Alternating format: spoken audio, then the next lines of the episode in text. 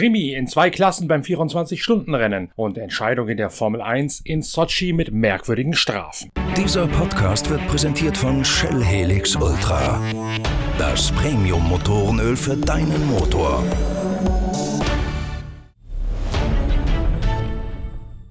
Was für ein Finale beim 24-Stunden-Rennen auf dem Nürburgring. Bei der letzten Hochrechnung vor der letzten Runde der Boxenstopps denkt Hans-Peter Laundorf aus dem Rover Racing Team noch, sein Fahrer Niki Katzbürch hätte sieben Sekunden Rückstand auf den Audi von Christopher Hase, nachdem beide Autos beim letzten Mal an der Box gewesen seien. Dann gibt es eine gewaltige Aufholjagd von Niki Katzbürch, dem Niederländer im BMW M6 und der dreht auf den letzten Drücker tatsächlich noch das Finale Finale zugunsten von Rowe BMW.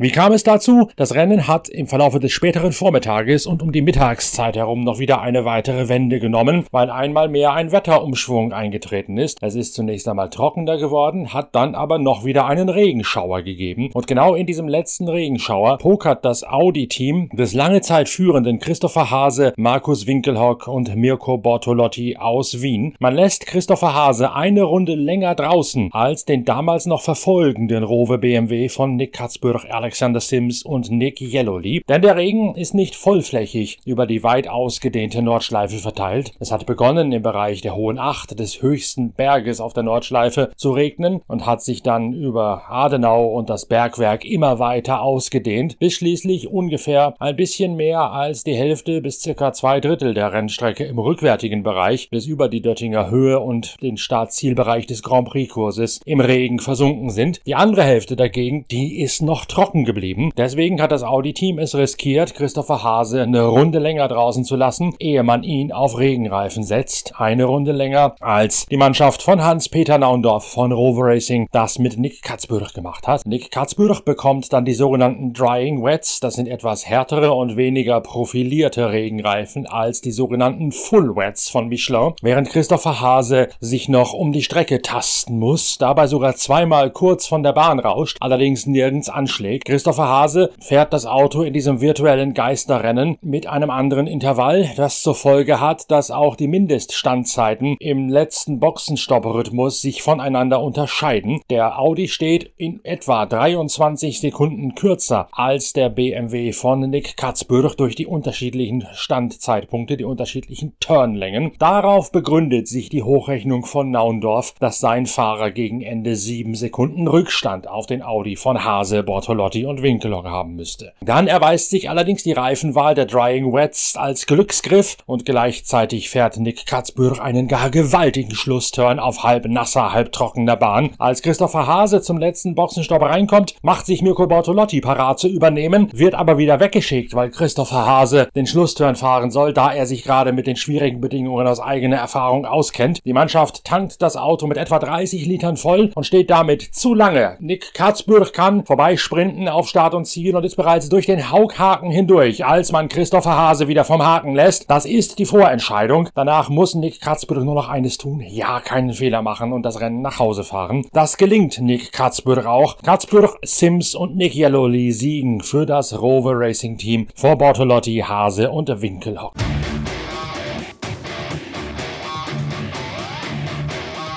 Einen ganz ähnlichen Poker gibt es im Kampf um den Sieg in der TCR-Klasse. Da tobt in den letzten Stunden ein Duell des lange Zeit führenden Honda von Thiago Montero, Dominik Fugel, Markus Österreich und Esteban Guerreri. Auf Platz zwei kommt der Hyundai von Marc Basseng, Peter Terting, Moritz Österreich und Manuel Lauk. Allerdings gerade gegen Ende bedrohlich nahe. Zwischendurch schmilzt der Vorsprung von einer Runde auf nur noch drei Minuten ab. Allerdings auch das taktisch bedingt, denn das Honda-Team Vogel lässt den Civic Type R, als Esteban Guerreri den vorletzten Turn fährt, auch bewusst eine Runde zu lange draußen, genau wie man es bei Christopher Hase später erleben soll. Der Grund dafür, wenn man Esteban Guerreri eine Runde mehr auf Regenreifen zumutet, schmilzt zwar sechs Minuten vom Vorsprung des bereits auf Regenreifen unterwegs seienden Hyundai ab, allerdings spart man so einen letzten Splash and Dash, einen letzten Kurzstopp vor der Zieldurchfahrt. Deswegen äh, schwimmt sich Esteban Guerreri irgendwie Guerrieri an die Box, bevor er dann an Thiago Montero zum Schlussturn übergibt. Danach kommt der Hyundai mit Peter Terting am Steuer noch einmal fast schon bedrohlich nahe. Und die große Frage ist jetzt, wann, um welche Uhrzeit wird der Gesamtsieger aus der GT3-Klasse abgewinkt? Relativ nah bei 15.30 Uhr oder kommt der irgendwie um 15.29 Uhr krumm über Start und Ziel und muss dann noch einmal eine ganze neun Runden Runde, neun Minuten Runde fahren? Sollte das der Fall sein, würde das auch heißen, dass das weiter hinten befindliche TCR-Auto aus dem Honda-Team mit Fugel, Montero, Öse und Guerreri ebenfalls eine weitere Runde fahren müsste. Und dann würde es ganz schön knapp werden mit dem Benzinvorrat. Dann wäre der Poker möglicherweise verzockt gewesen. Kurz steht die Überlegung beim Fugel-Team im Raum, den Honda Civic reinzuholen zu einem Splash and Dash, um auf Nummer sicher zu gehen. Denn der kostet mit An- und Abfahrt, die 27 Sekunden dauert, insgesamt eine Minute und 30 Sekunden, wenn man sich sicher Zeit lässt. Das hätte immer noch gereicht, um vor Peter Terting wieder auf die Bahn zu gehen, aber dann wäre es schon ziemlich knapp geworden. Und Peter Terting in der Verfolgerrolle ist ja nun auch kein Nasenbohrer. Der hätte dann seinen ehemaligen Tourenwagen-WM-Gegner Thiago Montero nochmal richtig einheizen können. Man entscheidet sich seitens der Fugel-Honda-Mannschaft schließlich dagegen, pokert und stellt fest, dass der Sieger Sims Katzbürjelloli fast pünktlich abgewinkt wird, sodass es letztlich keine Zitterpartie mehr gibt. Markus Österreich, Dominik Fugel, Thiago Montero und Esteban Guerreri gewinnen für das Fugel-Honda-Team einen wahren Krimi in der TCR-Kategorie. Henri.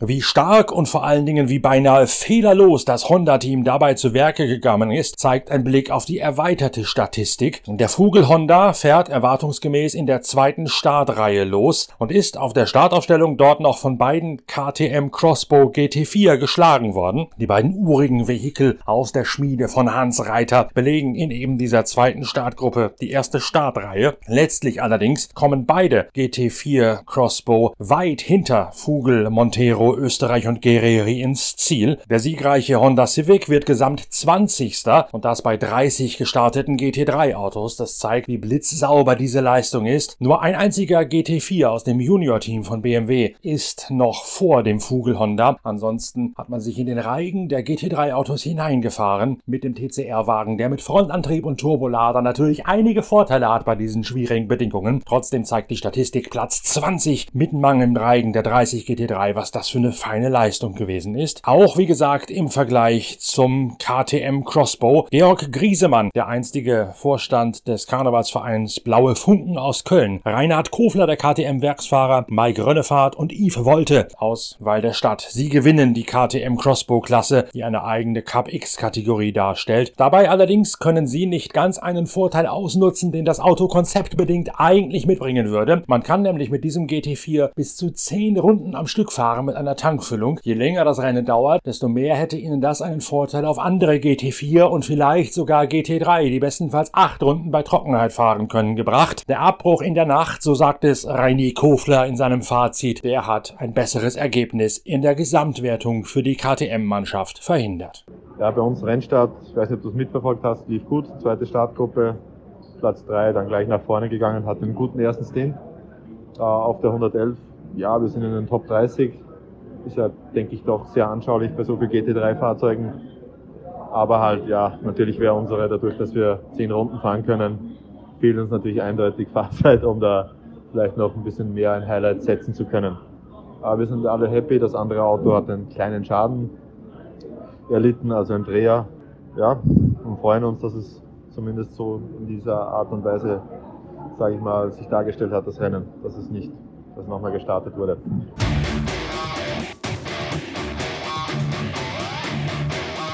Nun gab es nicht nur das 24-Stunden-Rennen, sondern auch den großen Formel-1-Preis in Russland in Sochi. Eine gar kuriose Strafe stellt dort das sportliche Geschehen fast schon ein bisschen in den Hintergrund. Das erörtern wir jetzt in unserem großen Formel-1-Talk mit Inga Stracke, der Grand Prix-Reporterin der Zeitschrift Pitbull.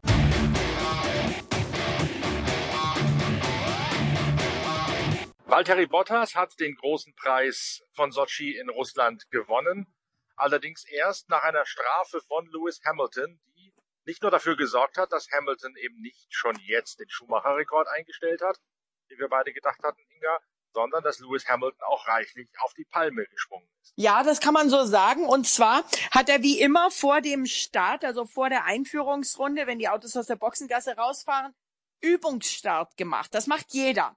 Und er hat die macht die Übungsstart ähm, immer ein bisschen weiter vorne als die anderen oder oft weiter vorne als die anderen. Hat er jetzt auch zugegeben. Und diesmal stand er wohl da, wo er nicht dafür stehen durfte. Und das hat er zweimal gemacht. Und dafür gab es dann relativ bald nach dem Rennstart zweimal fünf Sekunden Zeitstrafe. Also nicht nur einmal, sondern zweimal.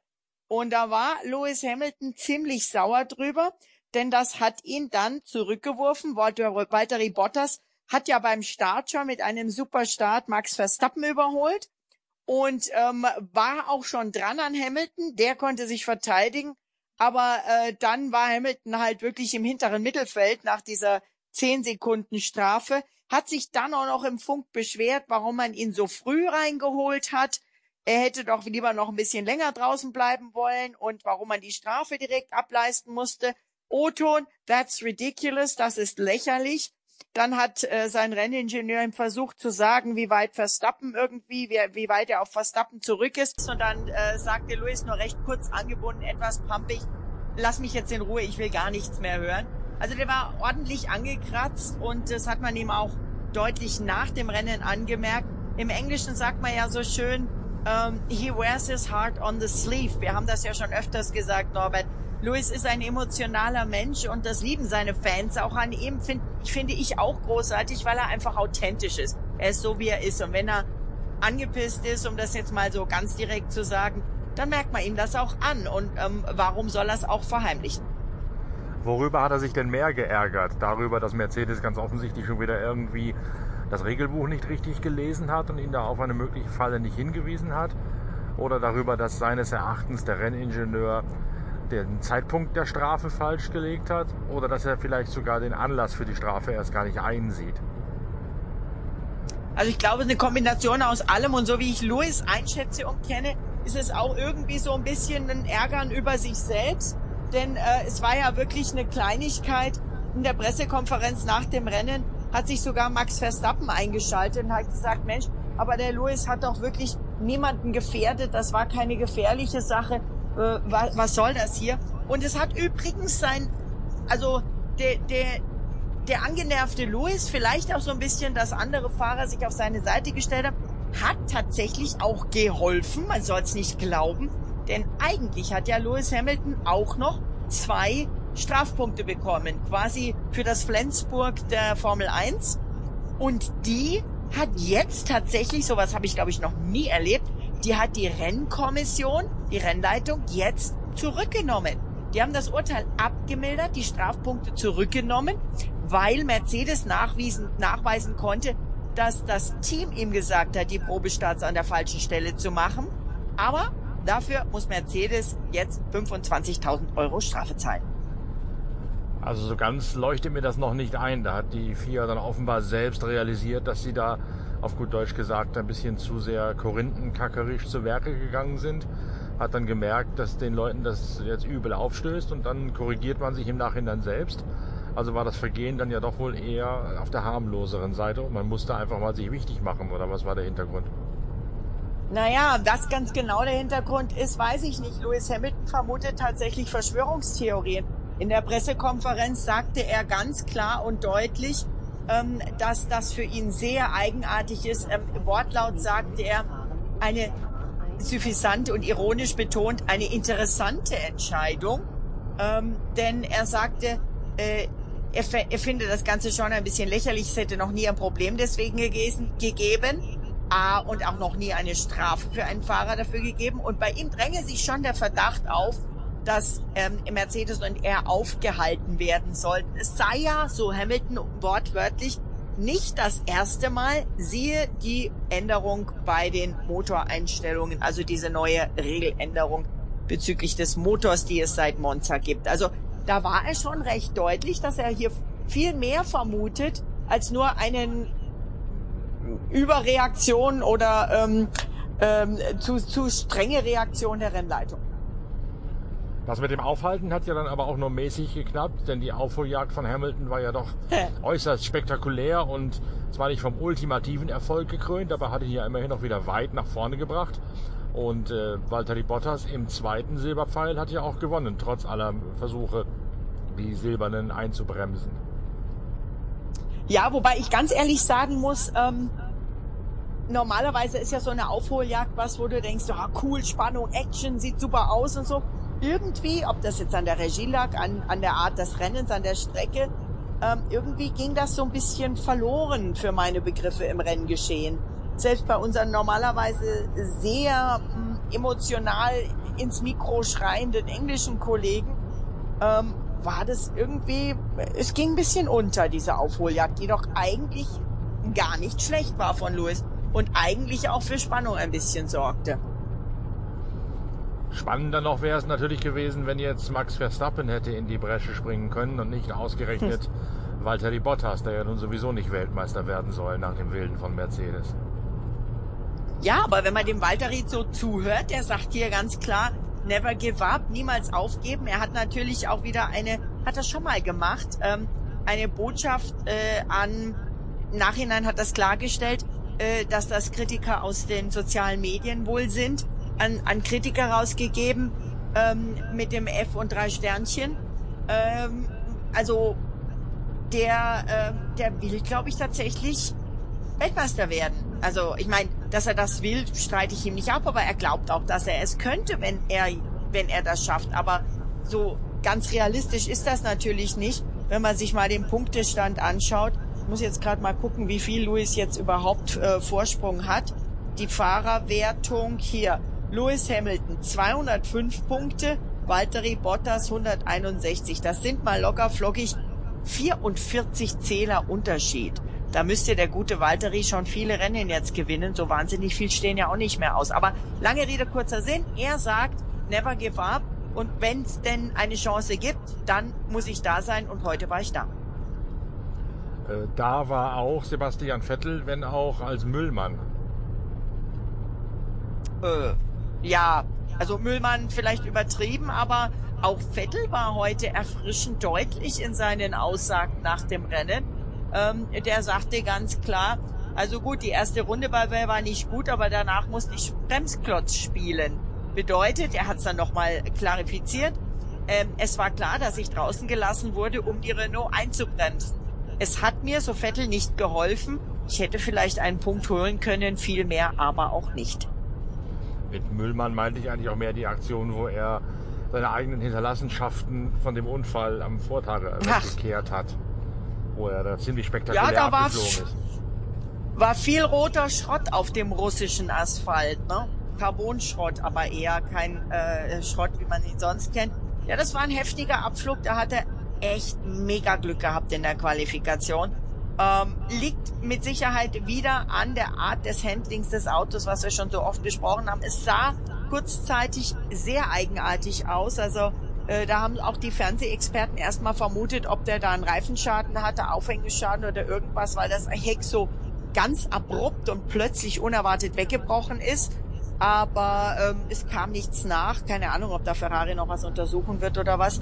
Aber das große Glück, das Vettel hatte, das war, dass äh, denn dass der Unfall passierte, er krachte in die Bande, schoss wieder auf die Strecke zurück, stand quer auf der Strecke umgeben von seinem Frontflügel, der irgendwo rumlag und äh, roten Trümmerteilen.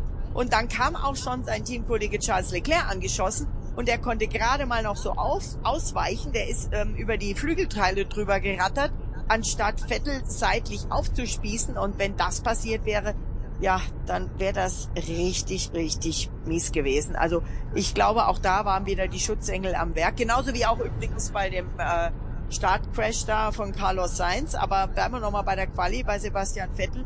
Da hat dann Charles Leclerc gefunkt. Mein Gott, oh mein Gott, das war unheimlich eng. Wir hatten noch über Mick Schumacher gesprochen. Der hat in der Tat seine Siegesserie weiter fortgesetzt in der Formel 2. Ja, bravo.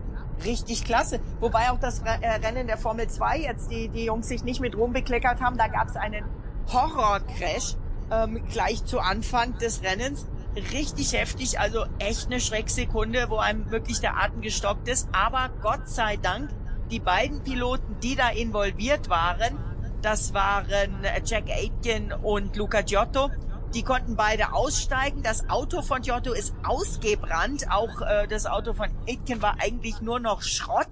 Und ähm, Mick Schumacher, der hatte ja äh, am Samstag sein zweites äh, Formel 2 Hauptrennen überhaupt gewonnen, musste von Platz 8 starten, hatte wieder einen Raketenstart, hat vier Plätze gut gemacht, vorgefahren auf Rang 2. Zwei Runden später hat er Aitken überholt, das war wohl sein Glück und ist dann äh, weitergefahren und war eben vor denen und hinter ihm hat's dann richtig heftig gekracht und damit wurde, weil die ähm, die Reifenbegrenzung so stark beschädigt war und auch die ausgebrannten Autos da auf, auf der Strecke standen, wurde das Rennen tatsächlich nach fünf von 21 Runden abgebrochen und nicht mehr gestartet. Es gab nur die halbe Punktzahl.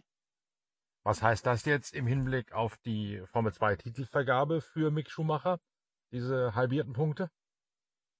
Also er hat jetzt 22 Punkte Vorsprung auf Eilert und ähm, es stehen noch vier Rennen aus. Wann ist denn der nächste Aufgalopp der Formel 2 jetzt wieder? Mick Schumacher könnte ja theoretisch Heimrecht genießen beim nächsten Aufgalopp, aber da wird nichts von. Das wäre zu schön, oder? Mick Schumacher mit der Formel 2 in Meisterschaftsführung, vielleicht dann noch mit einem Sieg am Nürburgring, das wäre echt mega. Ich meine, der Nürburgring ist irgendwie ein Steinwurf von Kerpen entfernt, wo, wo, wo sein Vater herkommt.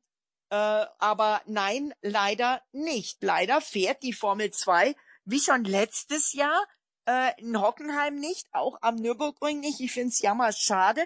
Die äh, ausstehenden vier Formel 2 äh, Rennen sind allesamt in Bahrain. Da haben wir ja zwei Rennwochenenden und da sind die äh, verbleibenden vier Formel 2 Rennen. Aber Fans, Daumen drücken.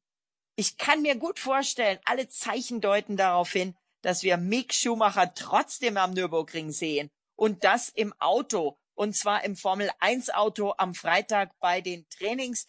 Es deutet alles darauf hin, dass Mick Schumacher am Nürburgring sein erstes Formel 1 Freitagstraining fährt. Äh, die Frage ist nur wo, ob bei Haas oder bei Alfa Romeo Sauber. Ähm, und da kann ich dir ehrlich gesagt nicht sagen, bei welchen der beiden Teams das sein wird. Wo du Bahrain sagst, geht die Formel 1 davon aus, dass das Rennen in Bahrain sicher stattfinden wird.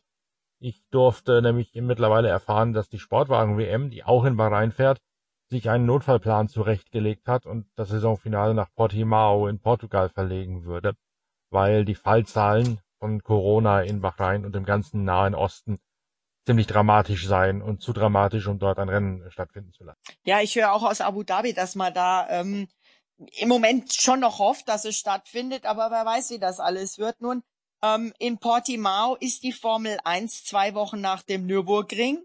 Dann geht's nach Imola. Dann ist eine Woche frei, dann ist die Türkei. Und Bahrain steht ja nun erst am letzten Novemberwochenende und am ersten Dezemberwochenende an. Das heißt, bis dahin ist noch ein wenig Zeit. Man kann abwarten und schauen. Um, äh, und dann gucken, was passiert. Ja, gucken, ob, äh, ob und wo man ansonsten, denn dann wird's natürlich eng, wenn Bahrain nicht klappt, wo man ansonsten Ende November, Anfang Dezember stattdessen fahren könnte. Ich weiß nicht, ob Portimao da noch möglich ist oder ob man dann sagt, oh, wir sind schon in Istanbul, wir bleiben noch eine Woche und fahren noch ein Rennen in der Türkei, ob das möglich ist. Äh, keine Ahnung, äh, das bleibt im Moment noch offen. Als nächstes kommt jetzt mal der Nürburgring. Freuen die Fahrer sich eigentlich auf, darauf, dass diese Strecke wieder im Kalender auftaucht? Oder haben die Bedenken wegen des Wetters? Ich kann dir jetzt aus eigener Erfahrung sagen, ich war gerade bis heute auf dem Nürburgring. Das kann schon sehr kalt sein um diese Jahreszeit. Da wir haben also immer nur einstellige Temperaturen gehabt. Selbst heute, als es nicht mehr geregnet hat, war es ein, ein veritables Mistwetter. Das kann man nicht anders ausdrücken. Und das wird der Formel 1 dann ja wahrscheinlich auch blühen. Ich, ja, ich meine, ich kann mich dran erinnern, im Nürburgring ja mal eine Lungenentzündung eingefangen zu haben. Aber ja. äh, ich denke, dass sie alle warme Klamotten einpacken und eines werden sie am Nürburgring wahrscheinlich dann nicht sich beschweren, dass sie nach den neuen Formel 1 und 4 Regularien nach dem Rennen ihren Anzug nicht mehr runterstreifen dürfen. Alle Rennanzüge müssen das, ich kriegte das heute früh und dachte mir so, was ist das denn jetzt hier? Also äh, feste neue Regel, die Fahrer müssen ähm, nach dem Rennen ihren Rennanzug zulassen. Die dürfen ihn nicht mal aufmachen, geschweige denn auf die Hüfte runterstreifen. Sie müssen ihn auf dem Podium zulassen. Sie müssen ihn auch bei den Zeremonien zulassen. Und sie dürfen keine T-Shirts tragen. Sie dürfen keine anderen Sachen tragen. Auch ihre Masken dürfen nur Medical Mask oder aber Team- oder Fahrer äh, spezifische Masken sein. Also da können Sie sich dann am Nürburgring zumindest äh, nicht beschweren, dass ihnen zu heiß ist, denke ich mal. Diese neue Regelpräzisierung ist eine Folge aus der Tatsache, dass Lewis Hamilton sich mit einem T-Shirt politisch positioniert hat, was der Formel 1 nicht geheuer war. Ja, also die FIA-Regeln, also nicht nur Formel 1, sondern die, die FIA-Regeln sagen ganz klar, ähm, untersagen ganz klar politische und religiöse, ähm, ja, wie auch immer Statements, ja, wie, wie in diesem Fall, ob es auf einem T-Shirt oder einer Kappe ist. Und du weißt ja selber, selbst bei uns Journalisten äh, haben, unterschreiben wir bei der Akkreditierung, dass wir so etwas zum Beispiel auch nicht auf unserer Kleidung durchs Fahrerlager tragen, sozusagen, ja. Äh, da ich habe zwar noch nie jemand gesehen, der das kontrolliert, aber das T-Shirt von Lewis Hamilton, was er in Italien auf dem Podium anhatte, sorgte für Diskussionen, Gesprächsstoff vor dem Rennen gibt es nach wie vor die Antirassismus-Kampagne. Da dürfen die Fahrer T-Shirts, Kappen oder sonst was tragen, auch mit Botschaften drauf. Sie dürfen sich hinknien. Also es ist jetzt keine grundsätzliche Sache, sondern es ist wohl nur eine Entscheidung für alles, was nach dem Rennen stattfindet. Ich gehe mal davon aus, weil zur Siegerehrung eben alle Fernsehstationen drauf sind das Ganze ja auch für die Nachwelt, für die, für die geschichtliche Aufbereitung der Formel 1 immer gespeichert wird. Und da wollen sie sozusagen vor ihren Sponsoren, wenn wahrscheinlich cleane Bilder haben. Also das ist jetzt meine Vermutung, dass das der Hintergrund ist, denn man verbietet es ihnen nicht grundsätzlich. Aber da schließt sich da ja schön zum Abschluss dieses Podcasts der Kreis zum Anfang mit der etwas hanebüchenden Strafe oder zumindest überzogenen Strafe da muss man dann irgendwie auch sagen, wenn sie keine anderen Sorgen haben als das, dann geht's der Formel 1 ja offensichtlich ganz prächtig und das ist, freut uns dann ja alle. Hoffen wir, dass die Formel 1 dann auch in diesem prächtigen Zustand weiterhin fahren kann und ähm, auch ihre 17 Rennen austragen kann. Ich habe mich ein bisschen gewundert, wie eng man auf den Fernsehbildern die russischen Fans auf den Tribünen zusammensitzen sah dass das am Nürburgring anders aussehen wird, da bin ich mir ganz sicher, denn die haben ja ein wirklich ausgeklügeltes Konzept und System, wie sie ihre Fans unter ähm, in Anführungszeichen Sicherheitsvorkehrungen, also Hygienevorkehrungen, wie auch immer man diese diese ähm, Regel, Regularien nennt, ähm, tatsächlich in Vierergruppen auf die Tribünen lassen. Und darüber zum Beispiel freuen sich alle Formel 1 Fahrer. Ja, und das hat auch alles tatsächlich an diesem Wochenende ohne Murren und ohne böse Worte geklappt. Ich habe mich da auch ein bisschen umgeschaut, umgetan, sowohl im Fahrerlager, wo man als Fan nicht rein durfte, als auch in den öffentlichen Bereich, wo man hin durfte, um zu gucken, ob da wirklich alles eingehalten wird, wie die Stimmung da ist und so weiter. Also das, äh, das hat alles schon, glaube ich, was der Nürburgring da gemacht hat, durchaus Hand und Fuß und taugt dafür, dass da auch tatsächlich man Herr über diese 20.000 Menschen werden kann, ohne daraus ein, ein riskantes Unterfangen und eine mögliche Multispreader oder wie das heißt, Veranstaltung zu machen. Das hoffe ich und in dem Sinne freue ich mich, dass die Fans an den Ring kommen und ähm, ich bin mal gespannt, ob wir mehr deutsche oder mehr niederländische Fahnen sehen werden, welche Fans da die Oberhand gewinnen. Aber auf jeden Fall wird es für Stimmung sorgen und das freut mich auch für den Nürburgring.